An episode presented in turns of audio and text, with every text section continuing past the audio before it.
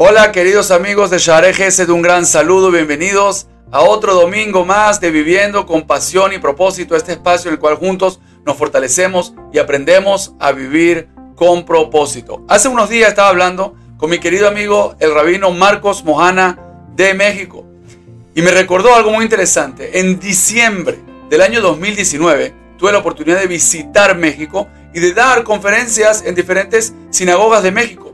Y en ellas muchas veces planteamos una idea central. ¿Estamos realmente preparados para enfrentar una crisis? ¿Estamos realmente preparados para enfrentar una crisis mundial, global, que afecte la forma de vivir, la forma de estructurarnos, la forma de relacionarnos, que afecte la finanza, que afecte la economía mundial? ¿Estamos listos para enfrentar una crisis de salud a nivel de país?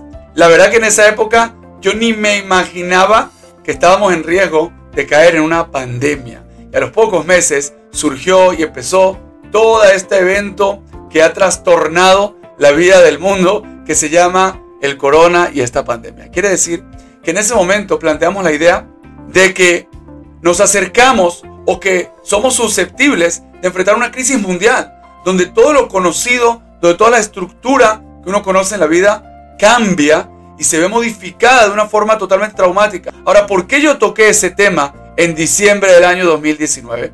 Porque yo quería proponer una idea fundamental. ¿Cuál es la forma de estar protegido, de estar blindado, de estar fuerte para saber enfrentar ese tipo de desafíos que pueden pasar en la vida? Pasó con el corona y puede pasar a cada uno en su vida particular. ¿Cuál es la manera? Cuando hablamos del propósito individual de una persona, nos referimos a un valor abstracto, a un concepto espiritual, a la función para la cual tú fuiste creado. Quiere decir, es algo que trasciende la dimensión del espacio y el tiempo. Es algo que trasciende los elementos físicos y materiales del mundo. Es algo que está por encima del mundo. ¿Cuál es el problema de muchas personas? Muchas personas viven su vida de forma aleatoria, de forma random. ¿Y qué pasa?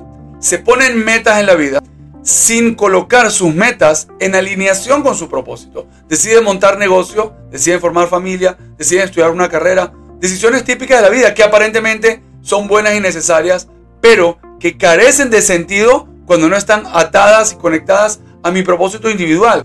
Una persona que encamina su vida solamente trabajando la parte externa y no la interna, que trabaja las metas externas, pero no tiene un propósito definido internamente, está sujeto y es susceptible a todos los posibles daños del espacio y el tiempo, del mundo material. Es susceptible a todo. Y cuando ocurre una tragedia o cuando ocurre una crisis, ya sea a nivel personal, o a nivel comunitario, o a nivel nacional, o a nivel mundial, como esta pandemia, esta pandemia, se desmorona.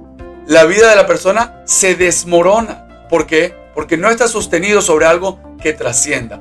Vivir con propósito significa estar conectado a una dimensión espiritual superior a todo. Es la función para la cual Dios bendito, el creador del mundo, te puso en este mundo a ti individualmente. Si tú vives conectado a esa dimensión que trasciende el espacio y el tiempo, tu vida es como si estuvieras viviéndola sin gravedad, como si estuvieras viviéndola flotando por encima de todos esos problemas pequeños, materiales que existen en el mundo. Y una persona que vive con propósito y que vive espiritualmente elevado, es igual que una persona que se monta en un avión. Cuando tú te subes a un avión, ¿qué pasa? Todo lo que antes se ve grande, todo lo que abajo se ve grande, desde arriba se ve pequeño, se ve ordenado, no da miedo, no asusta. Cuando estás abajo, un edificio, una casa, un árbol parece muy alto. Cuando estás arriba, lo ves en su proporción y te das cuenta de que tú estás muy por encima de eso. Una persona con propósito, una persona que vive con propósito, es una persona que está elevado espiritualmente y por lo tanto puede enfrentar y puede sobrepasar las crisis más difíciles personales, familiares, comunitarias y mundiales como una pandemia, lo puede pasar y lo puede atravesar con mucho más éxito porque está elevado de esa dimensión. Entonces, la invitación es a que juntos empecemos a tomar conciencia de que vivir con propósito es vivir elevado, es vivir conectado a una, a una dimensión espiritual trascendente. Un gran abrazo y aquí nos vemos la próxima semana.